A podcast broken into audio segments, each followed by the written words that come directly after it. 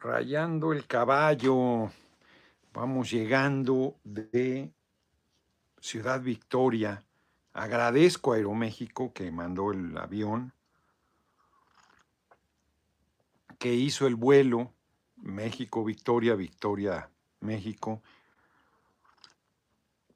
que el avión iba a medio Chile, iba así, iba poca gente porque se hace un círculo vicioso. La gente de Victoria, si tiene que salir y no es seguro que salga el vuelo, entonces va a Monterrey o se va a Tampico, que está lejos, está tres horas. Entonces ya que vaya regularizando el vuelo, Aeroméxico, pues se va a llenar. Pero es un círculo vicioso, lo cancelan, entonces la gente no lo usa, la gente no lo usa, entonces lo cancelan y ahí la llevamos, ya lo que hace Aura por salir. No, te digo. Entonces, Muy bien, el piloto de Aeroméxico, estoy muy agradecido. Hay personal, pues como en todos lados, hay gente súper suave con nosotros y otra que nos aborrece. Y hoy me tocó que el piloto era simpatizante. Me invitaron a irme a la parte premier, no quise. Dije, ¿para qué, hombre? Luego eh, dan guerra por eso. No les importa que tengan ascenso, que sea una cortesía, se ponen rabiosos. Al parecer gente alivianada en el vuelo, pero ¿para qué? Entonces no quise. Eh, al final se tomó una fotografía conmigo, ahí al salir. Este es el Benjamino, Benjamino, vamos con todo, nuestro próximo presidente de los Estados Unidos mexicanos, vamos muy bien, estoy muy contento. Buena gira, buena gira en, en este Tamaulipas, voy a regresar porque Reynosa pues, concentra la mayor parte del, del padrón. Debo ir a Reynosa, debo ir a Nuevo Laredo. Hice ayer una entrevista para un importante medio de Reynosa. Estoy, estoy contento. Eh, ayer por Tragón, comí muy bien, cené muy bien. Entonces, este, tuve ahí un poquillo tocado de la panza desayuné mejor frutita y ahorita ya, ya comí en forma. Entonces me vine dormido, en el, me trasladé dormido en el avión porque ya casi termino el libro de Obregón. Estoy a nada, cabrón, a nada. Estoy, no vean, me falta nada, nada. Debo acabarlo hoy para no llevármelo mañana a Pueblo Quietos. ¿Para qué me lo lleven? Me falta nada, nada, nada, nada. Ya, qué fuerte. Ahorita les comento sobre eso. Pero hoy quiero, hoy empezaron las campañas, eh, desde ayer creo, a la medianoche. Eh, vi que Delfina está en Tlalnepantla, casi mi tierra adoptiva, pues ahí crecí, ahí llegué yo a los cinco años a Tlalnepantla, Estado de México.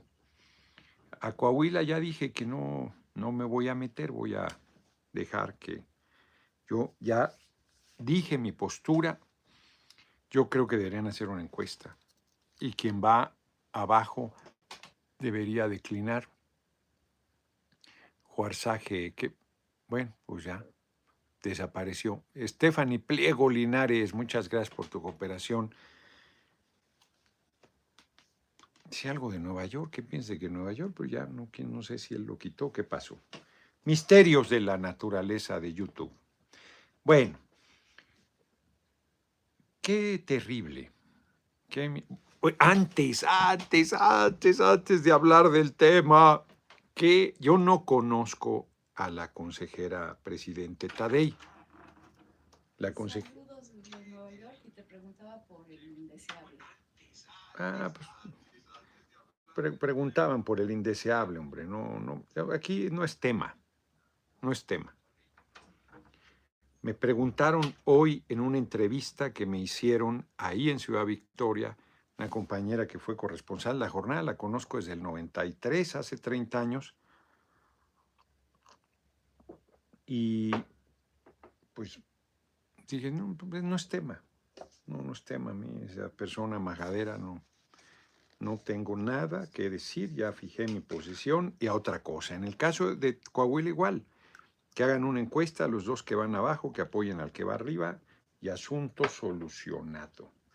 Pero les decía yo, la consejera presidente del INE hoy tomó protesta junto con los tres nuevos consejeros adicionales que fueron designados por, por eh, tómbola. La vida es una tómbola, tom, tom, tómbola. La vida es una tómbola, tom, tom, tómbola. Ay, cabrón, ya se estoy pateando esto.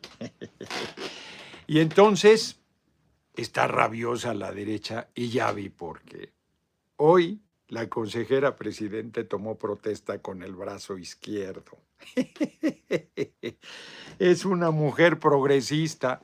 Yo no sé cómo se va a portar, pero por lo pronto me da mucha risa que le dé tanta rabia. Se apellida Tadei y no tiene nada que ver.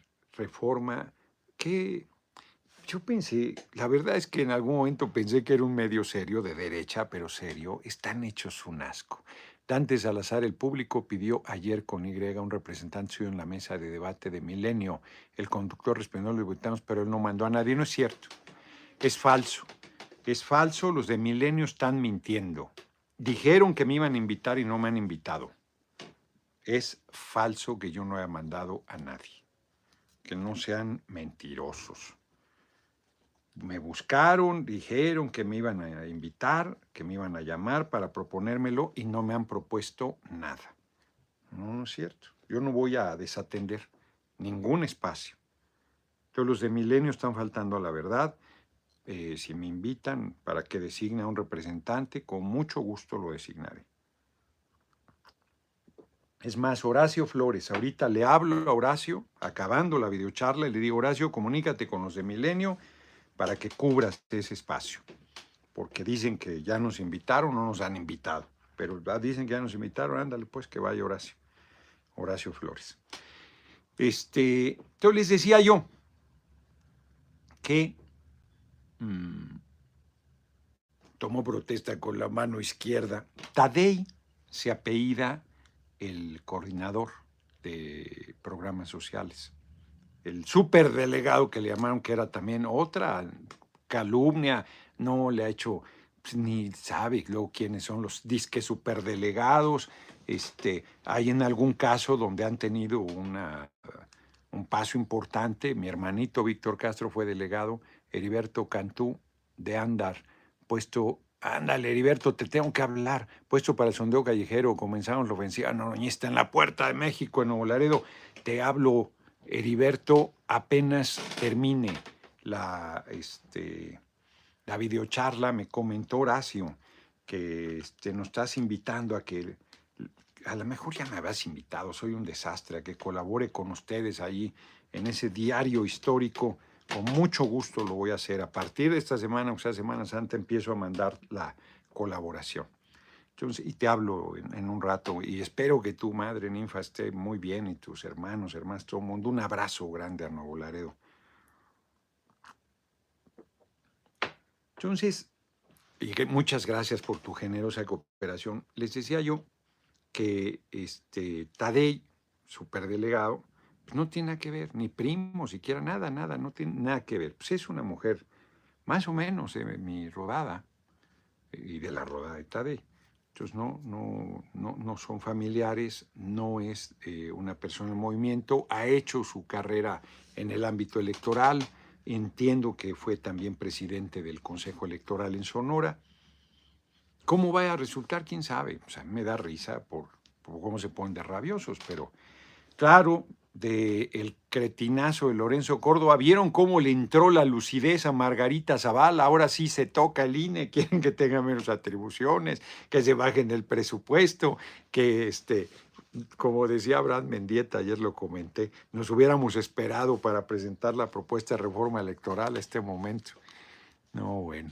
Miguel Zaragoza, acabo de llamar al consulado de México en Atlanta y me trató tan prepotente que le dije que me quejaría y me dijo que no le importaba. Arriba Noroña, arriba con B.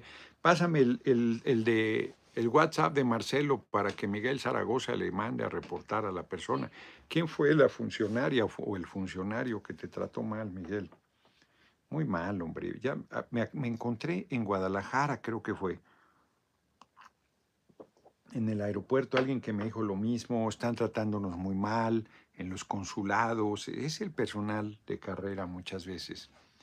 Y el personal diplomático tiene muy buena formación y muy buen prestigio, pero bueno, pues hay de todo. y luego pasan estas cosas. 55 15 02 53 60. 55 15 02 53 60 es el WhatsApp de Marcelo Ebrard para que le, ahí le hagan llegar. Por cierto, me, una persona me habló y me dijo, tuvo un problema, eh, no me acuerdo de qué, de qué naturaleza, y que un abogado ahí le había ayudado, el consulado, pero que ya no le estaban ayudando y que este, le había mandado un mensaje a Marcelo, que le había respondido.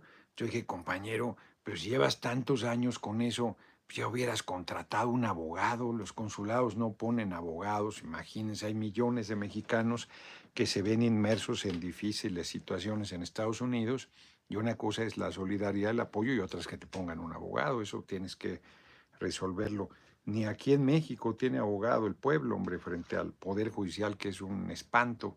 Hoy me habló un joven, fíjense, por ejemplo, muy preocupado, yo, yo soy medio brusco, debo hablarle después, porque lo citaron, eh, lo, van a detener, lo citaron en Chiconautla, lo acusan Raúl Benítez, buenas tardes a nuestro próximo presidente. Soy el de Lubiano, Estado de México, vamos con la maestra Delfina. Eso, saludos a usted y a su audiencia. Muchas gracias, muchas gracias por tu generosa cooperación. Y lo acusan de haberse visto involucrado en un accidente de tránsito y él ni auto tiene.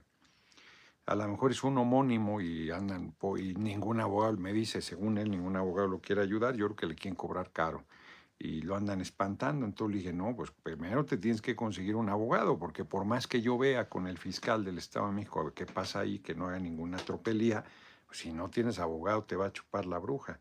Pobre se quedó preocupado, pero mejor que sepa que el asunto está difícil y no que estés papaloteando y luego te, te chupa la bruja.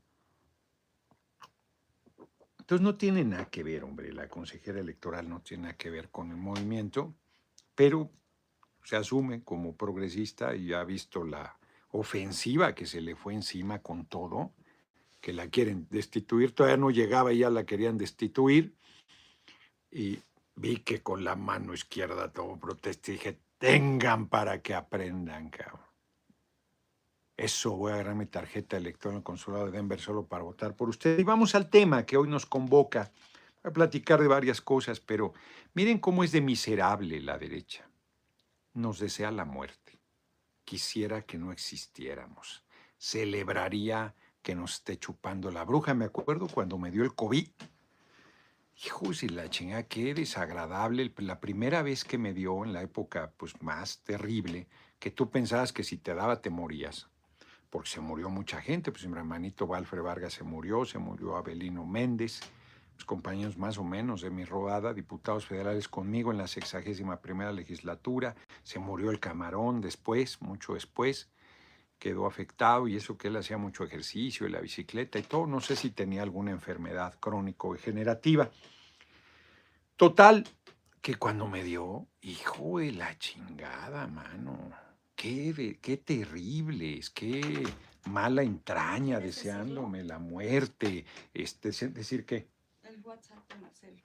Ya lo dije. Ah, ya. Ya, 55 15 03 53 55 15 03 a 02 53 60. Mira que me falló por un número. 55 15 02 53 60. Sí, ya lo había dicho, ya lo había dicho. Entonces, eh, pensé que me iba a dar los, algunos mensajes que me habían mandado cuando me dio el COVID. No, terribles. Échale ganas, Kobe, ojalá te mueras, miserable. Cosas horribles, horribles. De, pues el que por otro pide, por si aboga, pero ¿cómo pueden celebrar ese tipo de cosas? A ver, si, si el comandante Borolas, que, es un cerdo, vieron que está eh, citando ecos de la Biblia y puse la otra mejilla, no tiene. ¿Qué seres más monstruosos? Monstruosos sea, disocian, están, no, no, no, no, no, peligrosos, peligrosos, están de diagnóstico urgente.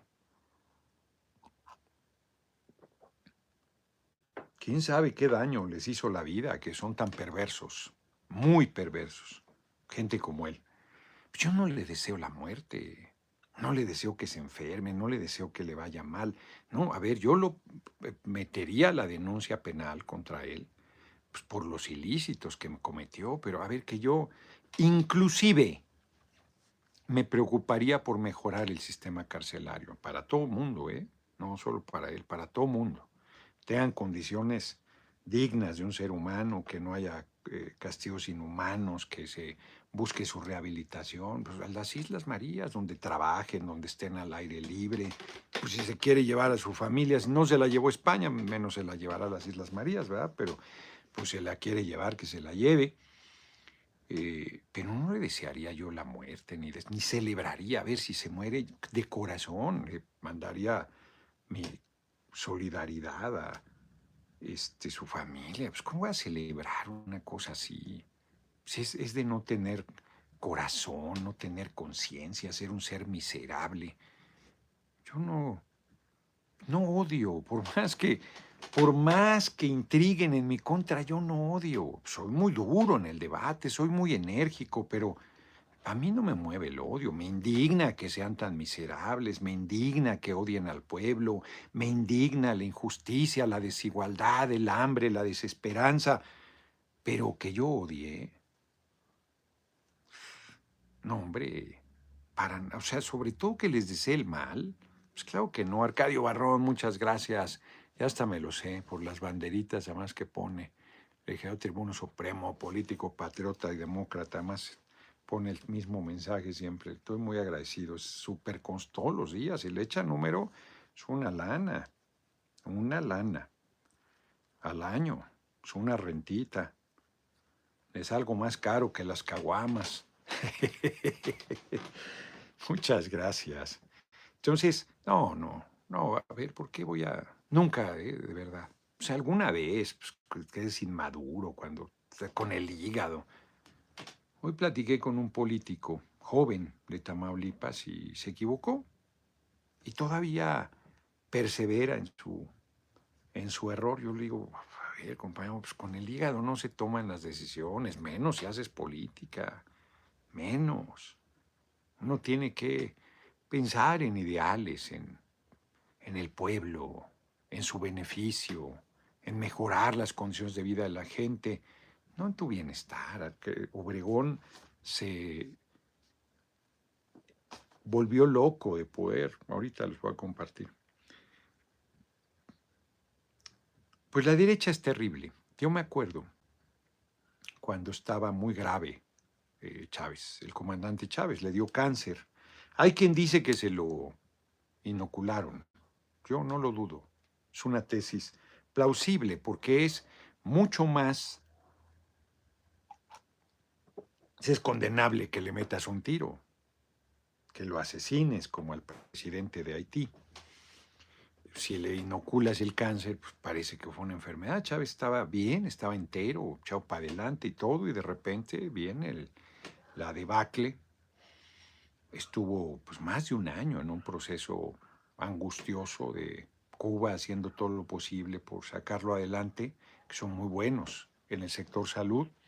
Todavía regresó a la campaña eh, presidencial última que la ganó. Les he comentado, hay una foto maravillosa de él en un discurso con un aguacero, un palo de agua, le llaman a ellos un diluvio, rey de copas, está chorreando y está, y les ganó, casi como el Cid campeador, y luego murió. No, ni siquiera tomó protesta como presidente, creo. Tuvo que hacerse una convocatoria a nuevas elecciones y fue Maduro el candidato. Dramático ahí. Bueno, antes de que muriera, yo estuve en Cartagena de Indias en un encuentro, me tocó por suerte un encuentro de escritores. Y había ahí unos disque intelectuales pidiendo la muerte de Chávez, ya que se muera el maldito, dices, y se dicen creyentes, y se dicen seres humanos, son unos carroñeros son unos miserables.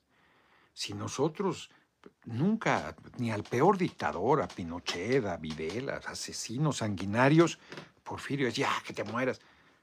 Pues lo puedes combatir con las armas si nos hubiera tocado en esa época. Pero eso, esa actitud además cobarde, miserable, es, pues es muy deleznable. Todo esto viene a colación porque les comenté que desde el viernes en la madrugada, previo a que se hiciera la insaculación. Estaba muy insistente el rumor de que le habían dado dos infartos al compañero presidente y que iba eh, hacia, hacia el hospital militar. Fueron tan insistentes los rumores que este, no le pregunté a mi hermanito, a Dan Augusto López, preferí ser prudente y, y preguntarle a, Nacho Mier, que seguro él sabría. Entonces le hablé y le dije, oye, este, anda este rumor. Me dijo, sí, yo acabo de hablar con Adán Augusto, me dijo, pues, dándole seguimiento. Adán Augusto es el responsable del gobierno federal de darle seguimiento al, a, muchas cosas políticas, dentro de ellos su relación con el legislativo, es natural. Además, eh, Nacho Mier es muy cercano a mi hermanito Dan Augusto, lo está apoyando en su aspiración rumbo a la presidencia. Me dijo, acabo de hablar con él hace 15 minutos y no me dijo nada, o sea, déjale pregunta. Luego ya me habló y me dijo, no, es puro, es puro pedo. Mi agüita mineral ya no me la tomo en el envase, para que no diga. Total, pasó. Hicimos la insaculación, que pues, muchos de ustedes vieron. Hice la intervención, me fui a la gira en Tamaulipas. Pues no, estos miserables han seguido difundiendo esa versión por WhatsApp el fin de semana. Que le dio dos infartos, ¿no? Le dan de infarto todos los días, cabrón, y ven. Y Tomos hizo la mañanera, ya, anda en Sinaloa, ya anda son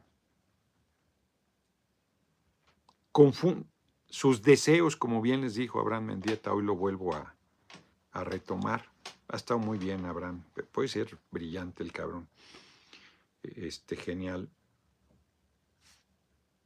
Sus deseos los difunden como si fuera información. El que por otro pide por si aboga el que por otro pide por sí aboga.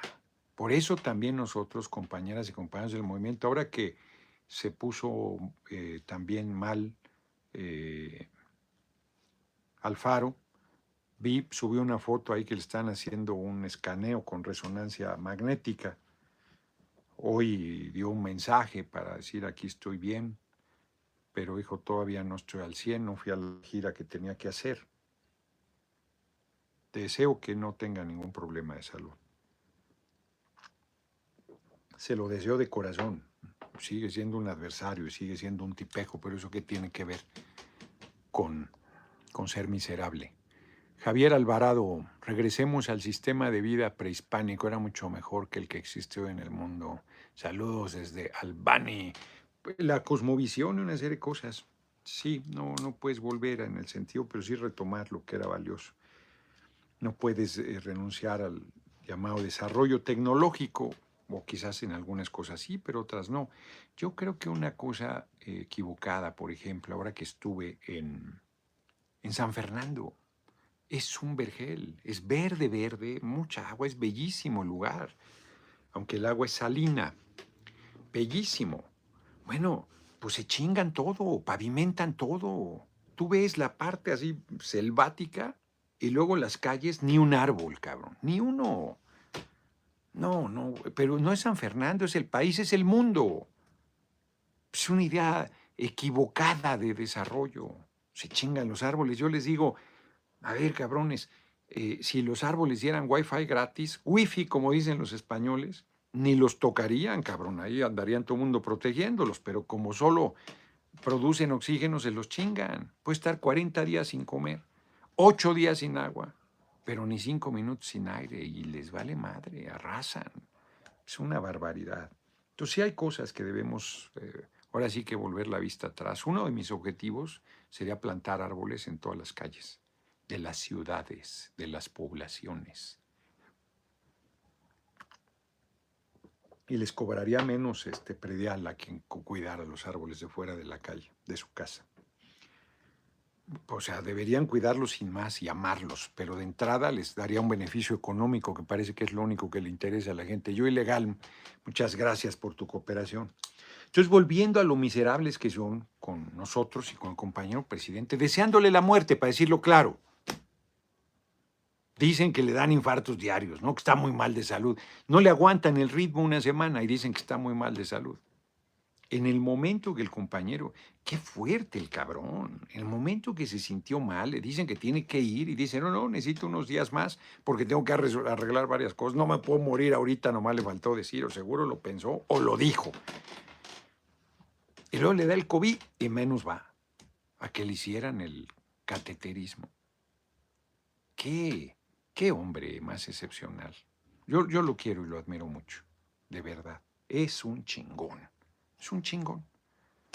Como todo ser humano tiene grandezas y pequeñeces. Como todo ser humano. Ese Obregón estaba ya enfermo de poder. La constitución, a ver, les digo, vale la pena. Todo, todo sirve, todo tiene que ver. Todo tiene que ver. Obregón ya lo he comentado, fue el militar que derrotó a Villa, que le abrió el camino a Carranza para la presidencia. Carranza era el primer jefe, pero cuando se da la convención revolucionaria en Aguascalientes, hacen a un lado a Carranza y a Villa. Se hace el gobierno de la convención, Eulalio Gutiérrez es designado presidente, Carranza no reconoce, se rompe el, grupo revolucionario, se da la guerra civil y Villa es el comandante en jefe del ejército de la convención y lo derrota Obregón. Y con esa derrota le abre el camino a Carranza. Acompaña a Carranza, son el binomio, y luego se va porque sabe que Carranza no lo quiere nada. No está en su gobierno y a los dos años reaparece para buscar la presidencia y Carranza fue terrible, hizo todo por imponer a Bonillas, todo, que era un tipo gris, que no, no remataba ningún entusiasmo, era civil. Obregón era el héroe de la revolución, el general invicto, el más eh, admirado y temido. Y este, pues, comete cualquier cantidad de errores, hasta le cuesta la vida, pero hizo cosas, barbaridades, quería, le inventó delitos, Obregón le iba a meter a la cárcel, Obregón se escapa. No, no, no fue, no se anduvo con chiquitas, invadió militarmente a Sonora, que gobernaba Adolfo de la Huerta. Entonces lo derrotan, lo matan, que eso es terrible. Es un estigma que cargan ahí el triunvirato de la Huerta, Obregón y Calles. Y eh, entra de la Huerta a un periodo provisional y luego llega Obregón. De la Huerta es el secretario de Hacienda y es par de Obregón. Es un hombre muy libre, lo critica, manifiesta sus desacuerdos. Javier Alvarado, que no suban los precios, pues eso no se puede. Por los migrantes gringos, eso no, eso no se puede. O no puedes controlar los precios. Saber que, por qué no controlar los precios en Estados Unidos, en ningún lugar. Entonces vuelvo al tema. Y cuando es el relevo, Calles es súper obediente, fiel servilleta de Obregón. Y seguro hicieron el acuerdo que le regresaría a la presidencia cuatro años después. Seguro lo hicieron. De la Huerta no hubiera aceptado nunca eso. De la Huerta era civil, por cierto. Y este, cuando se da el relevo, yo creo que también de la Huerta cometió errores, pero todos no lo hubieran dejado pasar y se hace una rebelión sin cabeza de la Huerta no es militar y la derrota. Obregón y hace ejecutadero, hace matanza e impone a calles.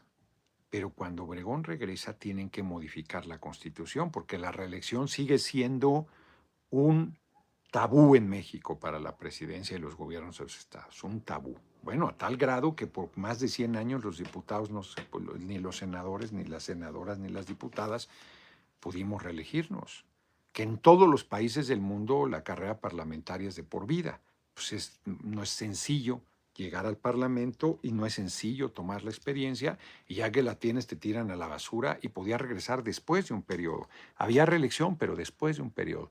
Víctor Martínez, los 70 mil millones de dólares en impuestos que los inmigrantes indocumentados no pueden reclamar es la razón de fondo por la cual nunca los regularán. Qué fuerte argumento. Pues sí, qué fuerte argumento. Es un dineral. Fíjate qué fuerte, Víctor Martínez. Qué buen dato me da. 70 mil millones de dólares. una de las razones miserables y mezquinas para no reconocerle. Es, do, es, es triple ganancia. Les dan menos sueldos, no les dan ningún derecho, no les regresan impuestos, los persiguen, los tratan con racismo, con clasismo, les sirven sus campañas políticas para echarles la culpa de todos los males que hay en Estados Unidos. Es perverso por donde lo veas, pero ese argumento yo no lo había tomado en cuenta. Muchas gracias por él. Entonces modifican el artículo 82 y 83 y Obregón es tan cínico que dice que no es reelección, que él no es presidente ya. ya pasó un periodo. No se va a reelegir porque es ciudadano. Y eh, aquí dice Felipe Ávila, yo hasta le puse ahí con mi puño y letra, ¿y por qué entonces? ¿Por qué, por qué los mata? Porque yo sé que los mató a los dos, a Arnulfo R. Gómez y a Francisco Serrano, porque Obregón su campaña era imparable, imparable. El tipo se volvió este súper cruel y ambicioso, terrible. Y entonces eh, lo que hace es eh, mandarlos matar. ¿Y por qué?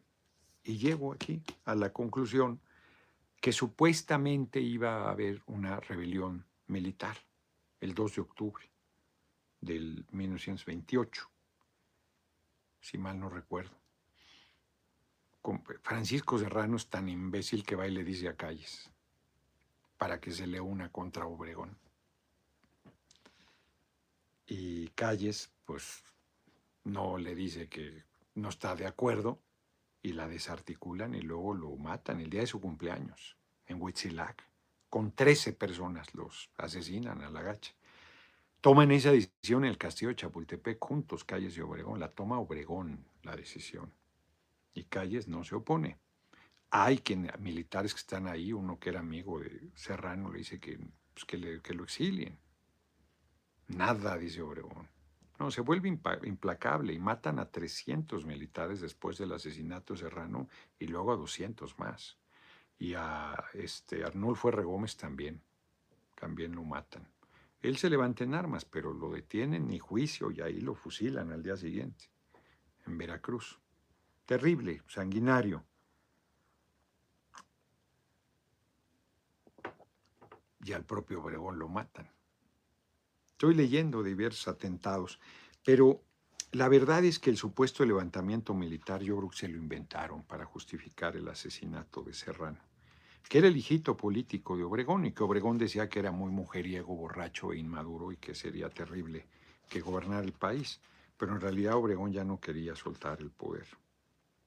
Se convirtió en en algo terrible. Bueno, él desaparece además el ayuntamiento de la Ciudad de México desde 1928 o 29, ya no sé, 1 de abril del 29. Estuvo de acuerdo en la desaparición del ayuntamiento de la Ciudad de México. Es impresionante la historia. Sí, ah, en, Teocelo, Veracruz, eh, fusilan a Arnulfo R. Gómez. En Huitzilaga, a Francisco Serrano. Aquí dice, abogó por su vida quien el general Roberto Cruz, pidiendo a Cáez que lo encarcelara o lo exiliara, pero nadie pudo contener la furia de Obregón. Qué vivos ni qué vivos, yo los quiero muertos a todos. Y Calles dice, atiende a usted las órdenes que acaba de dar el general Obregón. Estos son entrecomillados de y luego yo ya les había platicado en el sótano del castillo de Chapultepec, tan, les llevan los 13 cadáveres y toma de los cabellos a Francisco Serrano. Era su cumpleaños. Mira cómo te dejaron, Pancho. Yo en algún texto leí la cuelga que te dieron. La cuelga se dice el regalo, ¿no? Está cabrón. La disputa por el poder es terrible. Es terrible. Por eso es que eh, en nuestro caso va tersa, aunque está crujiendo fuerte. Mis compañeros, compañera, eh, sus equipos lo que buscan es a mí no incluirme, minimizarme, promover el sectarismo. Otro dato, estos 70 mil millones de dólares es lo que tiene el Seguro Social y el Medicaid en Estados Unidos se acaban de anunciar que por lo menos 10 años estarán restringidos. Sí, está, cabrón, que gastan un dineral, miles de millones de dólares en, en la industria armamentista, en la guerra, y le dieron a Ucrania, le regalaron una locura y tienen a gente viviendo en la calle en Estados Unidos.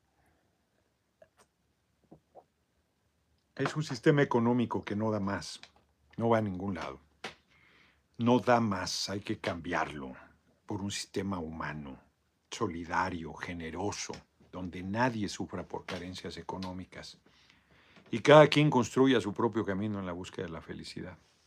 ¿Cómo andamos de tiempo? Uy, vamos a toda madre, apenas van 35 minutos. Este, Sí, exacto. En vez de Aarón Barraza, se lo no a los ucranianos, al Chilinsky, para armamento en realidad, para más sufrimiento al pueblo ucraniano. Ojalá se lo regalaran a los ucranianos. No, no, es para combatir a Rusia. Mm. No, está cabrón. Es este. A ver, déjenles comparto, pues estamos en muy buen tiempo. Déjenles comparto, porque subrayé un chingo. Pero déjenles comparto algo más esto. Esto lo tenía yo. Bueno, este, a los yaquis, que fueron sus aliados de toda la vida, que les aprendió lo de las loberas, se levantan contra él porque la tierra, la, compañía Richardson los, los despojó de tierras ya en el gobierno de Calles y Obregón lo valida, pues se hizo hasta socio de esa compañía. Fíjense lo que dice el cabrón. Soy de la opinión de que los levantamientos de los yaquis ofrecen una brillante oportunidad al presente gobierno para terminar con la vergüenza que para Sonora y la República significa la manutención de la tribu que es un núcleo de salvajes armados. Cuando él decía que era yaqui, que han retrasado el desarrollo de una de las regiones más ricas del país. Xenófobo y racista, bien dice aquí Felipe Ávila. Y culebra. Porque el tipo el tipo fue, era listísimo, pero no tenía principios, no tenía moral, no tenía... Era un farsante, como bien lo dijo Martín Luis Guzmán. ¿Se acuerdan que se los leía al principio? Al principio, al principio del libro. Dice, a mí desde el primer momento de nuestro trato me pareció que se sentía seguro de su inmenso valor, pero que aparentaba no dar a eso la menor importancia. Valor de valor civil. Si era, no, no tenía miedo a la muerte, eso es cierto. Lo voy a leer el párrafo completo. Y esta simulación dominante como que normaba cada uno de los episodios de su conducta. Obregón no vivía sobre la tierra de las sinceridades cotidianas, sino sobre un tablado. No era un hombre en funciones, sino un actor. Sus ideas, sus creencias, sus sentimientos eran como los del mundo del teatro, para brillar frente a un público. Carecían de toda raíz personal, de toda realidad interior, con atributos propios, era, en el sentido directo de la palabra, un farsante. Martín Luis Guzmán, qué fuerte. Mi padre les he dicho, el término más duro, él no era mal hablado. nunca lo oí decir una, una picardía o una palabra farsante. No sea farsante, amigo. Les decía, a mí nunca me dijo eso, por cierto. Casi no convivimos también pero no creo que hubiera, se hubiera atrevido a plantearme algo así porque pues yo soy, además yo lo quise mucho al cabrón. Este, uno de mis hermanos que ya murió sí lo hacía encabronar y le decía, no sea farsante, amigo. Era, era, la cosa más dura que decía. Mi abuela sí era muy mal hablada. Oye, mi hijo de la chingada. Entonces, Obregón pues, no tenía principios, no tenía moral, se acomodaba, era... Y se fue haciendo conservadores. El poder a veces va siendo conservador a las personas, la edad, a veces. Yo me moriré. Decía Fernanda, quién sabe, todavía no me muero. Pues yo todavía no me muero, pero me moriré verticalito. Me, camino medio jorobado, pero en cuanto a política, en cuanto a principios, en cuanto a ética, en cuanto a moral pública,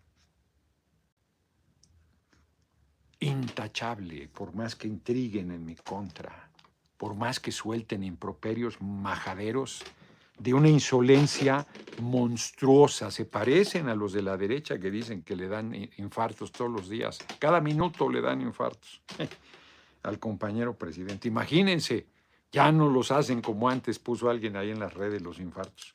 Ya no te matan, ya nomás te hacen cosquillas. ay, me acaba de dar un infarto. o sea, son unos cretinos. Pues hay gente así en el movimiento. Dicen chingaderas de mí, traidor, simulado. Dicen tonterías.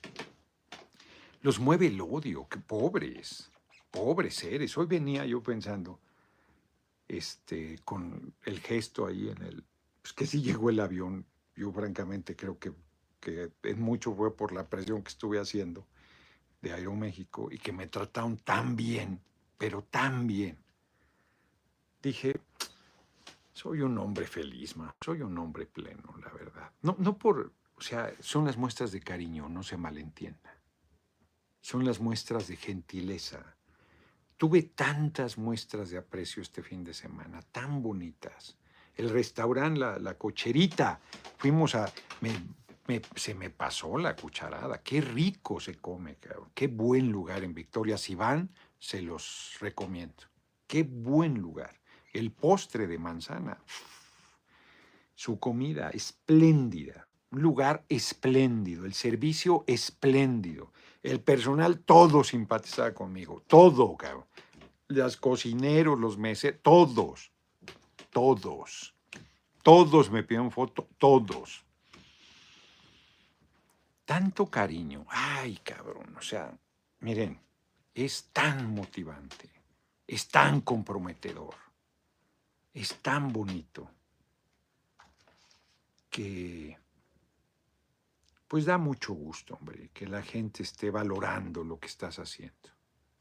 Es muy, muy alentador. Y no me envanece, no me envanece.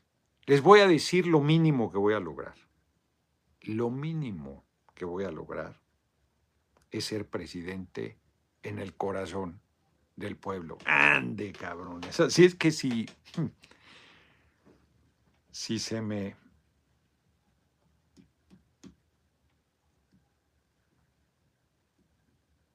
Iba a decir una cosa fuerte. Si la cúpula se empeña en que yo no pase y el pueblo lo deja, no pasará nada. Pablo Félix, excelente libro, diputado, es muy bueno. Lo empecé a leer y no lo puedo soltar. Está muy bien escrito. Está muy bien escrito. Eh, un abrazo y todo nuestro apoyo desde Cincinnati. Le recomiendo el de México Bárbaro, claro, de John Kennedy Turner. Claro, leído bastante sobre la revolución. Ya hasta me dieron ganas de que este Felipe Ávila ah, de Álvaro Obregón ahora ya se ponga a escribir el de Plutarco Elías Calle, sería lo natural. Porque ya, ya, ya va ya voy a acabar 377 y, termina en la 396. O sea, nada, lo termino hoy antes de dormirme. Está buenísimo. Y lo tengo, pero súper subrayado, súper, súper, súper subrayado. Decía eh, Gonzalo Yáñez que me lo regaló, son de esos libros que es menos lo que subrayas que, que lo que no subrayas. Digo, es menos lo que no subrayas que lo que subrayas. Yo no tanto pero sí está súper subrayado. No, vean estos párrafos de la última parte, están subrayadísimo el texto. Así se trabaja, hay gente que le horroriza que hagas esto, un libro de trabajo es así. Fernanda, hasta los de literatura, todo subrayaba la parte que le parecía importante, ponía ojo aquí, este tal, este, ponía sus anotaciones. A mí me gusta leer los libros que dejó. Por ahí tengo alguno. Me, gustaba ver que le había ella parecido importante, que consideraba relevante. La gran Fernanda Campa. Uranga. Pues ya, ahora sí. 44 minutos, vamos a las efemérides.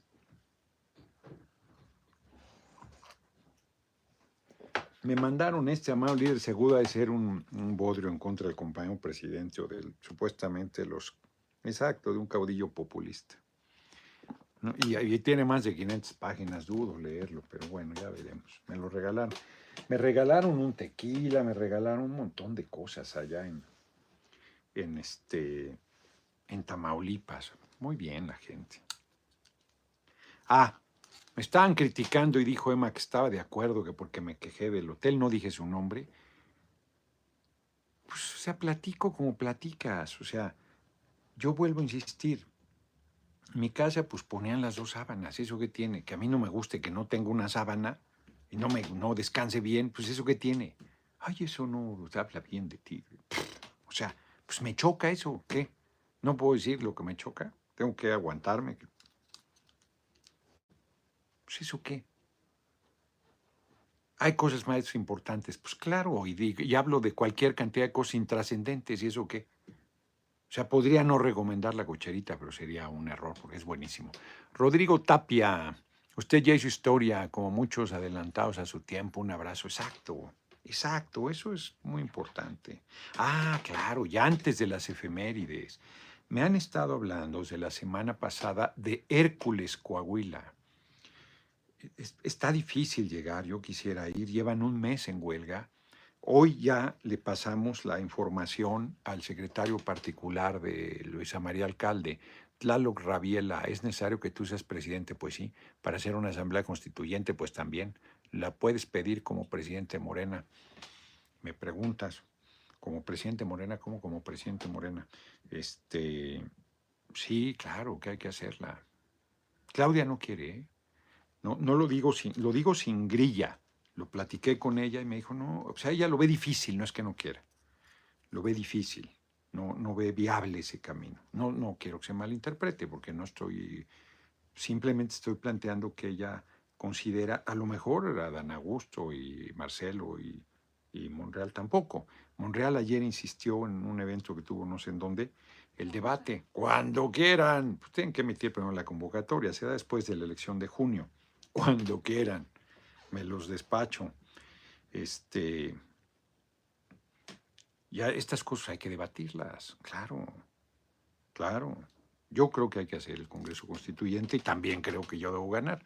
Si no, no estaría participando.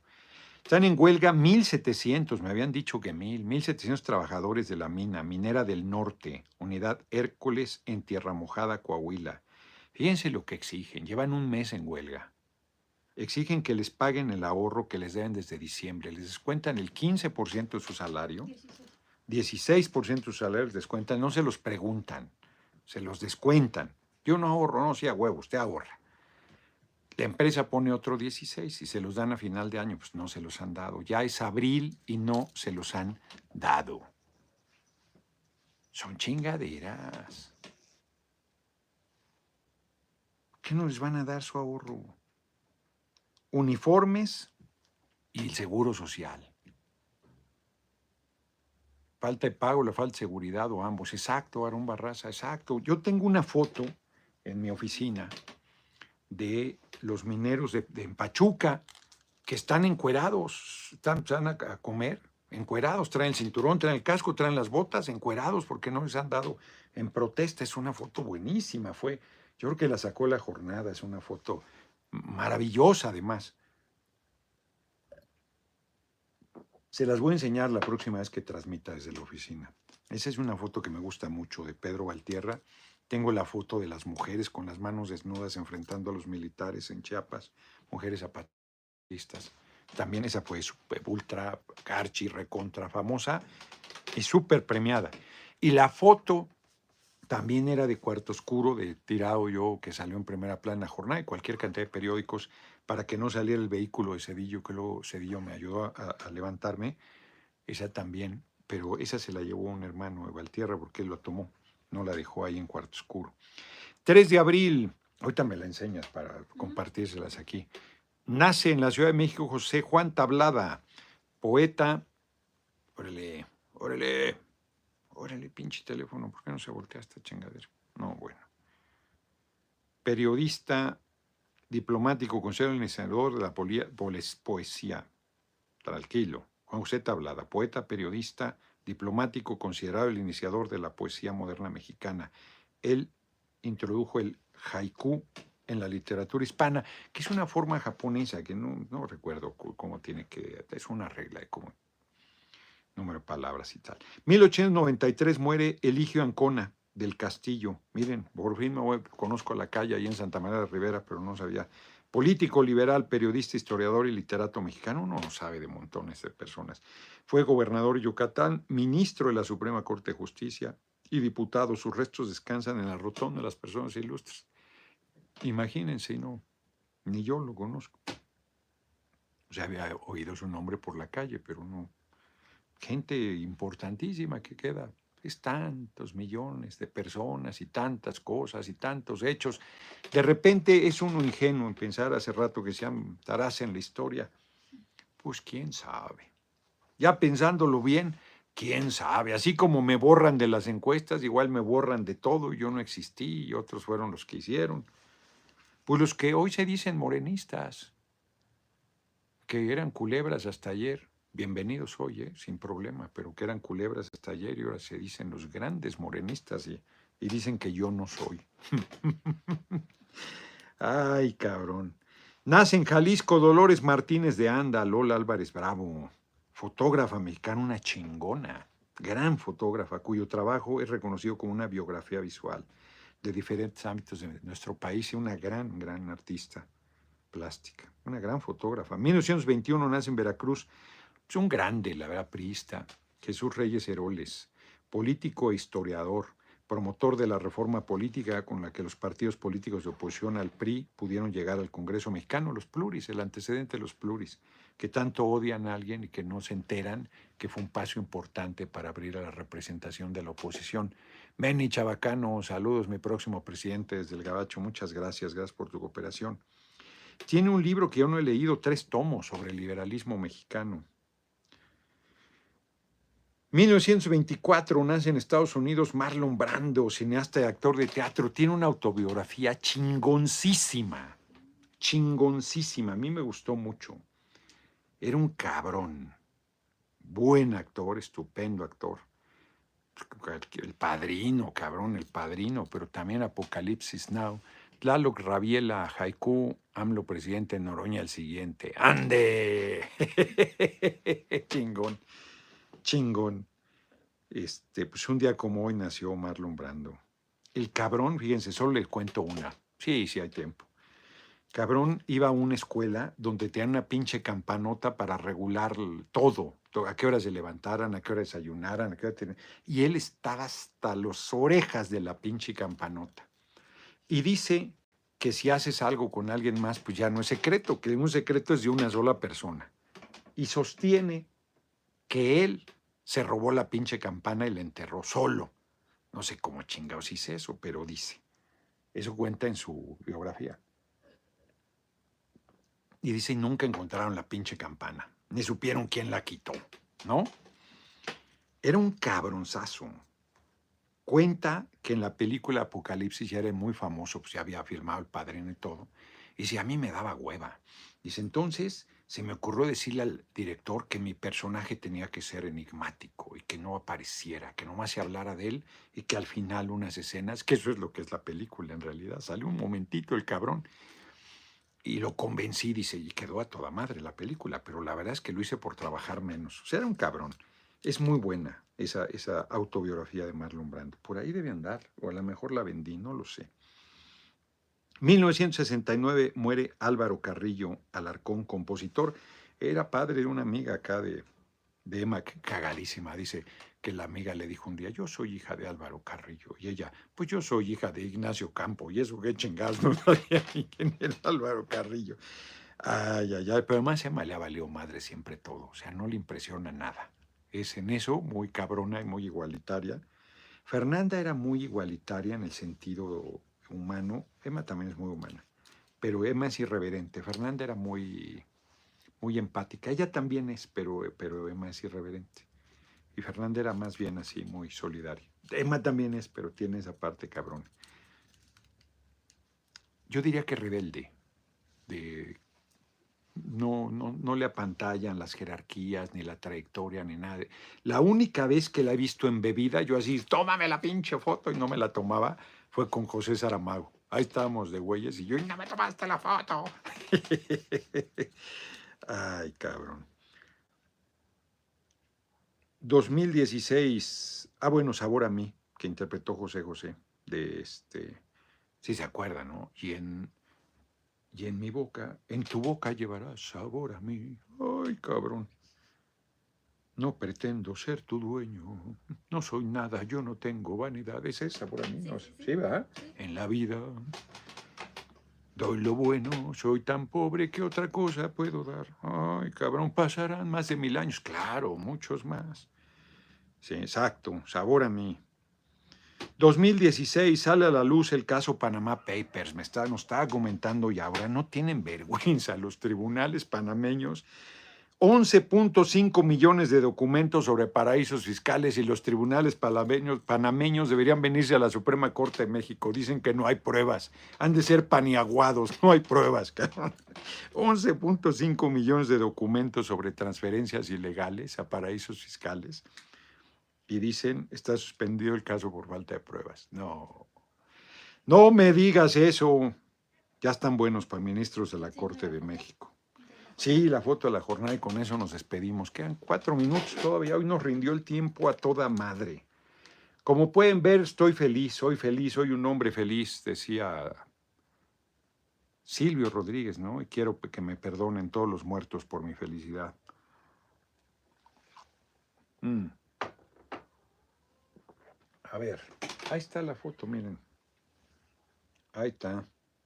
Se ve un poco mal, pero ese, ese que está así en posición medio peligrosa es Cedillo y yo estoy tirado ahí en el piso. Para que no saliera la suburban, me tiré como tope, no podía salir, tenía que pasar por encima de mí la pinche camioneta. Cabrón de Pablo Gómez en un debate en el Consejo Nacional. Se tiró a los pies porque eso decía la derecha. Le puse una chinga. Puse una chinga por insolente. Que fue un acto de valor, cabrón. Cabrón. El Estado Mayor Presidencial que eran terribles. Y me tiré como tope para que no pueda salir la camioneta. Me estaba jalando una pata un, uno del Estado Mayor. Yo quedé de espaldas a la puerta de Palacio, la puerta de honor. Y de repente siento una mano aquí, le doy un manazo. No me toques porque no me soltaba yo del pie del del Estado Mayor. Y me dice, soy Cedillo, y volteo, y si era, cabrón, ya me ayudó a parar, ya me tomó el brazo y nos fuimos caminando. Nunca cumplió su palabra de recibirnos. Yo decía que teníamos ideas de cómo resolver la cartera vencida, nunca. No sé quién es más desentonado, usted o yo, lo digo con todo respeto, yo soy súper desentonado, cabrón, si no canto en general. Nada más que, este, pues ahora se, ahora me ha dado la gana de cantar, pero no, no canto. Noroña es pueblo y el pueblo lo quiere de presidente. Eso, chingao, dice Gabriel Flores. Y acá Mariemi está viendo el video. Y por acá, ¿qué más dicen? Esa canción es de un macho romanticoide despechado. Pues era el sereno, pero en, el, en, los, en los labios llevará sabor a mí. Te dejé mi impronta, qué chingados. Mm. Pues casi todas las canciones son así, hombre pues, eh, si se ponen con esos análisis mamones, este, pues era otra época, era otra condición, ¿no? Pero eh, no deja de ser muy bonita. Bueno, entonces la del triste, esa no la criticarás, la que cantaba ahora Ciro Murayama, ahora, ahora que se fue. Esa no es de macho despechado. Nos vemos, nos vemos mañana con todo el apoyo Noroña para presidente Alejandro Salgado, los caminos de la 4T, dice puros, quién sabe qué es, Noroña el más chingón de todos, vamos todos juntos, usted el mejor. ¿Qué pasó? Hubo un videochat de Romualdo Flores. A ver, déjalo busco. Me dice Max, se me pasó un videochat de Romualdo. Ah, sí, Romualdo Flores. Muchas gracias por tu cooperación. 184 dólares con 68 centavos. Quiero agradecerles. Febrero fue un super mes. Super mes. Y marzo lo superó. No voy a decir cuánto porque se ponen rabiosos. Ay, ¿no te da vergüenza vivir de pedir limosna? Pues no pido limosna, trabajo, por si no se enteran. Y ahora ya voy a trabajar para un periódico de Nuevo Laredo. Esta semana que pasó no, no cumplí mi artículo. Fue una semana tan intensa y tan difícil que no cumplí mi artículo de, de Tabasco hoy. Hoy lo voy a hacer, o mañana. Diputado, nos surge una ley para evitar que los extranjeros puedan acreditarnos en cosas mexicanas. Pues esa ya estaba. Esa ya estaba y la quitaron. Últimamente ha estado cantando ese Marta María Sánchez y me gusta esa frase. Usted siga así feliz. Exacto. Sí, hombre. Decía Snoopy que el que no bailaba, pues no, que pobre del que no bailaba. Yo no ba- Bueno, sí bailo, pero solo cuando estoy solo. Ahora sí que solo cuando estoy solo. Que cante García Luna, exacto. Échale ganas. Tú serás presidente. Mi voto es de Tucson, Arizona. Voy a estar en Tucson. ¿Qué días de mayo? ¿21? 20 y 21. 20 y 21, 20 a Los Ángeles, 21 Tucson, creo que San Diego y Los Ángeles. No sé, ya les diré, todavía falta. Pero está yendo en chinga el tiempo, ya es primero de abril, ya se va a No, acabar. 3 de abril. Tres, todavía peor, puse primero, La, la fecha en la videocharla, Gerardo. 3 de abril. todavía peor. Hoy renunció Edmundo Jacobo, estoy muy... ay. Se me olvidó. Debía haberme pasado llorando todo. El padre de la democracia nos abandona. Y ahora, ¿quién podrá pelar por la democracia de este país? ¿Qué vamos a hacer sin Edmundo Jacobo? Y luego que los quieren perseguir políticamente. No, no, no, no, no, esta dictadura. No, así no, Anlo. Así no, de verdad. ¿Qué haremos sin Lorenzo Córdoba, sin Ciro Murayama, sin Edmundo Jacobo? No, no, no, no. Ya me, ya me deprimí. Ya se me fueron las ganas de cantar. Y ahora, ya ni quiero terminar el libro de Álvaro Obregón. No, son chingaderas, la verdad. Nos vemos, nos vemos mañana a 6 de la tarde desde Pueblo Quieto. Allá voy a estar toda la semana. Allá me voy a ir a la columna de hierro. No he leído nada de Taylor Caldwell, fíjense. No sé qué tal sea. Tengo un chingo. Si vieran aquí lo que tengo por leer. Miren, les voy a enseñar ya para irnos. Bueno, ahí lo ven atrás. Todo eso no lo he leído. Y todo lo que está arriba, y todo lo que está acá, y todo lo que está aquí. No, es un desmadre. Miren, todo lo que tengo por leer. Nomás en este pedacito. Ese mueble está lleno de libros. Allá atrás está lleno de libros. O sea, está cabrón. Está cabrón. Ahí nos vemos, cocodrilos.